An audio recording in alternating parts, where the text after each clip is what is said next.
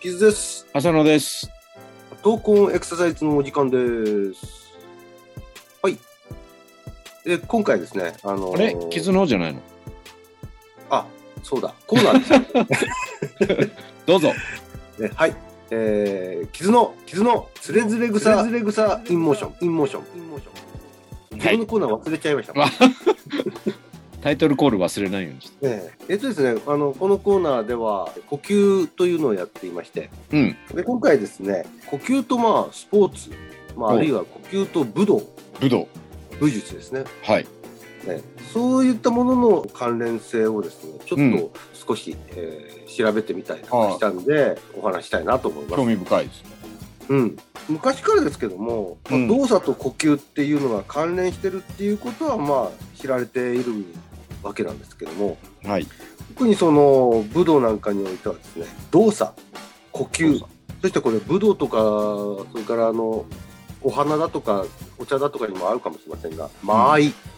うん。武道呼吸間合いこういったことがですね、うんえーどうも関連性があるんじゃないかということと何ていうんですか関連性を知ることで、まあ、うん勝敗を決する要因にもなってるんじゃないかと勝ち負けですね。結構重要ですね。うんまあどこまでがねそれは科学的に知られていることかはちょっと何とも言えないところもありますが、うん。まあ、昔からですね武術武道の世界ではいかに呼吸を整えるかというところが一つの、まあ、修行のあの要にはなってるんです。呼吸を乱さないことですね。そうです整えていくっていうことなんでしょうねその、状況状況に応じて乱さないようなものを作り上げれるそういった修行が入ってるんでしょうかねうん。古くはですねあの三橋修造さんという人のまあこの人の書いた「剣道」っていう本が、おまあお。剣道の話なんでしょうね まあそうですよね。その剣道という本の中に書かれていることで古来より呼吸を測れと言われるように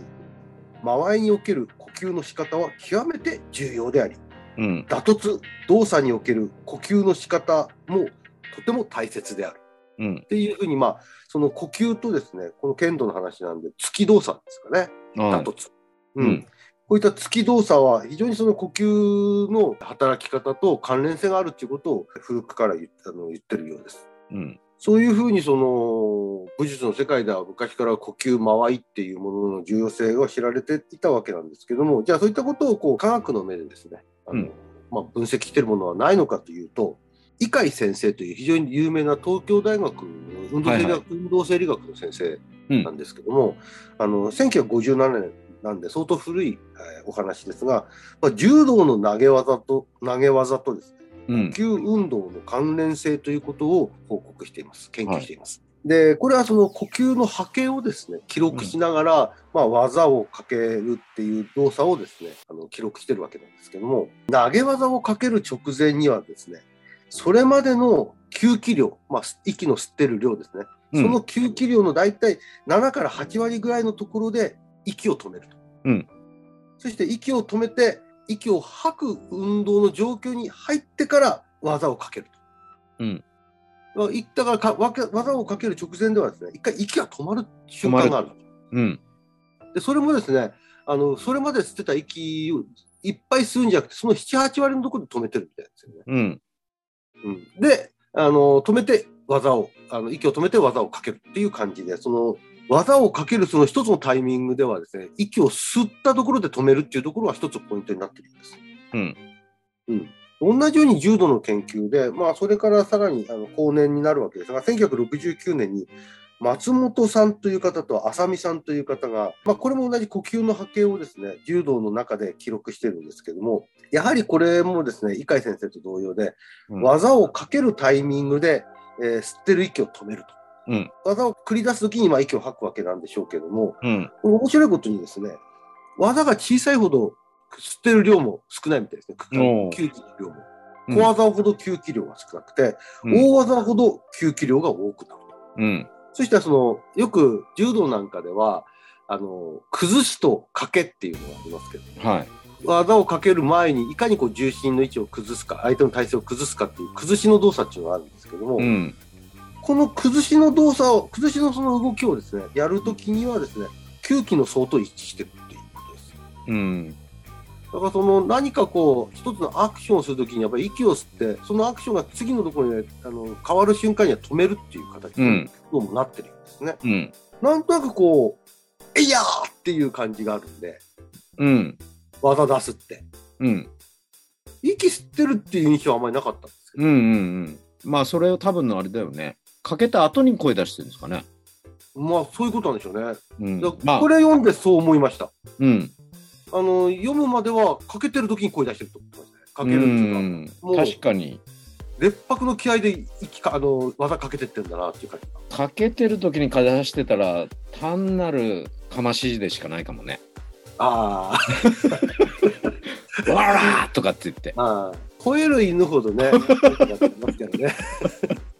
よくでも 吠えそうるい犬うこほとど。なんですよね。その技かけてる時にそれほどのこきそうにはなってないんで、特に技かける直前は窮気になってるんで。うん。テニスの選手でも、あの、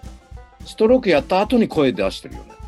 そうなんですよね。うん。打ってる時に出てる感じよりも、打ち終わってこのラケットが振り抜かれてる時に出てってる感じですね。振り抜いた時、あと、うんボクシングでもね、本当は声出すの良くないって言われてるんだけど、時々声出す選手いるんだけど、やっぱりうんパンチ出した瞬間の後に声出してる感じだよね。なるほど。うん。やっぱりそのちょっとイメージとしては息吐く動作と何かを力を瞬間的にこう一気にいや作り出す動作となんか一致してるなと思ってたら逆にその数動作で技のタイミングを測ってるっていう感じですね。吸って止めるっていうところがね。を止めるっていうとこうろが。ん。だとですねあの今度剣道の話になるんですけども、はえー、と坪井さんという方が1973年に報告している研究ではですね飛び込み正面打撃、まあ、前からあのめーみたいな感じなんですよね、この飛び込み正面正面打撃ではですね未熟連射、まあ、未熟者ですね い。未熟連射はどうも最大の呼気で打撃するあさっき言った感じですねあ、さっき言った感じだね。あたーこんな感じで打ってるっていああ、なるほど。声が先に出ちゃうという。うもうもうもう劣迫の系が出ちゃってるあこれ未熟者ですよあ、なるほど。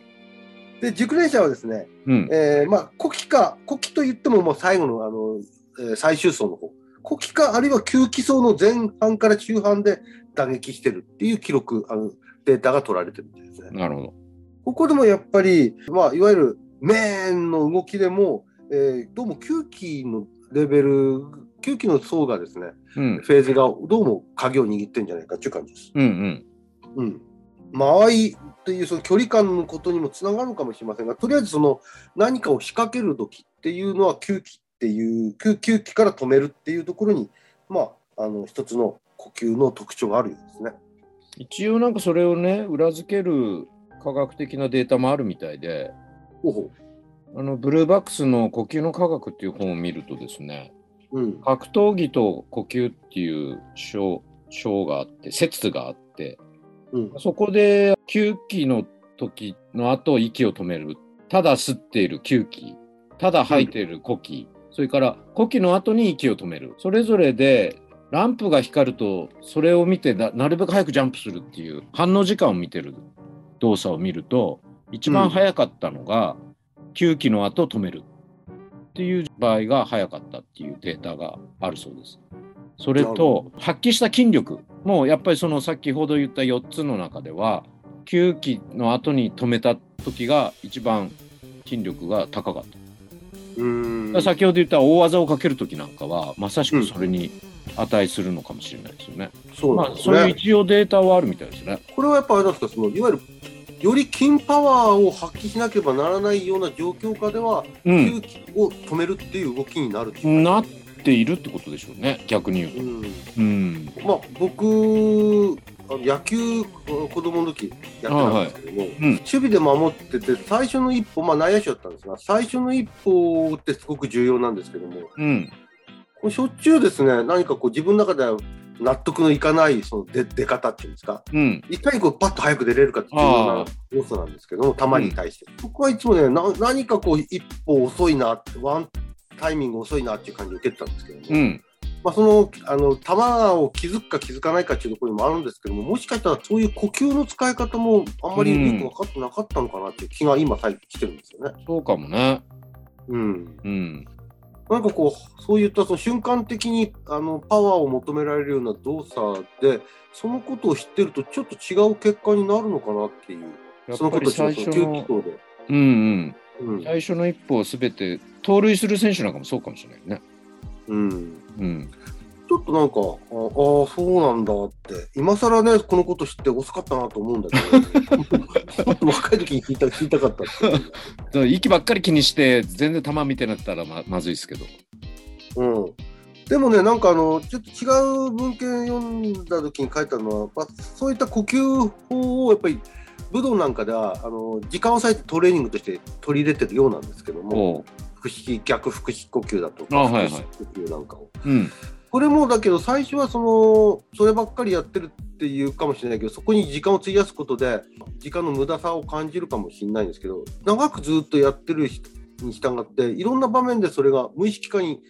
例えば逆腹式呼吸や腹式呼吸がですね無意識化で出せれるようになるらしいんですって、うんうん。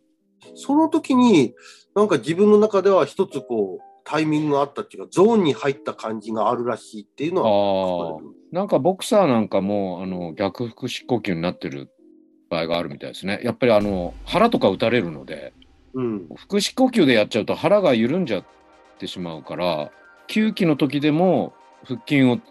収縮させておく必要があるのでそうすると結果的に逆腹式呼吸みたいな状態になってるっていうのも書かれてましたねこの本で。なるほど。うんうんまあね、ちょっとまとめっぽいことを話すんですけども、うんまあ、その呼吸の基本的な役割っていうのは、まあ、言わずと知れたガス交換ですよね。うんこのガス交換が呼吸の基本的な生理的な役割なんですけれども、やっぱり呼吸っていうのは、まあ、胸郭お、あお腹の筋肉、横隔膜等を使う、いわゆる身体運動でもあるわけですよね。うんで、まあ、そういったその呼吸というのは身体運動でもあるので、どうしてもその他の他の身体運動と非常に相関性が問われることも多くあるわけです。うん手足他の手足が動いてる時にじゃあ呼吸運動っていうのはどういうふうにこうリンクしてるのかっていううのを、んまあ、問われることがあるし今まで言ったそこ基礎吸基礎の話とその技の問題っていうのはそういったことなんだと思うんですよね。うんでまあそういった武道やスポーツの場面で、えーこの呼吸の運動と間合いの取り方こういったところをまあ古来から重視されてるっていうことでうん呼吸とその体の運動性の関係を知る上ではですね大事な要素としては、まあ、呼吸のリズムうんそれから呼吸の深さ、うんそしてどういった形式の呼吸をするのかうんこういったところがそのまあ武術スポーツというところと呼吸っていうところの関連性に、まあ、おちあのなってくるのかなっていうふうに思いましたね。ああなるほど。うん、もう完全にまとめの話なんですけどいや、いいと思いますよ。まとめないとね。まとめてください。ええまあ、武術と呼吸の間合いの取り方っていうところを、まあ、今後ね何かこう研究とか出てきたらまたちょっと取り上げていきたいなとそう思うですんねけど。うんな。んか聞くところによるとあまりそういったその呼吸のそのやり方と体の整え方とかあまりこう明確な証拠も揃ってはいないっていうようなこと、そうですね。やっぱり言われてる割にはね。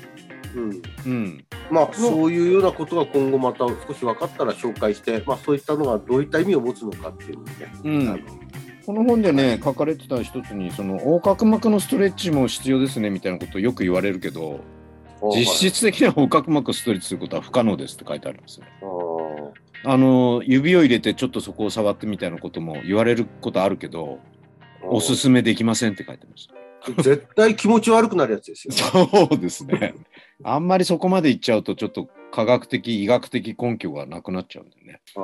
ーうん。まだいろいろとやっぱりそういう意味では呼吸運動というかでは分かってないこととかそういったことは結構あるってこと意ですね外とね。うん。うん、また何かの機会があればおはい話ししていきたいと思います。ありがとうございます。ありがとうございました。はい。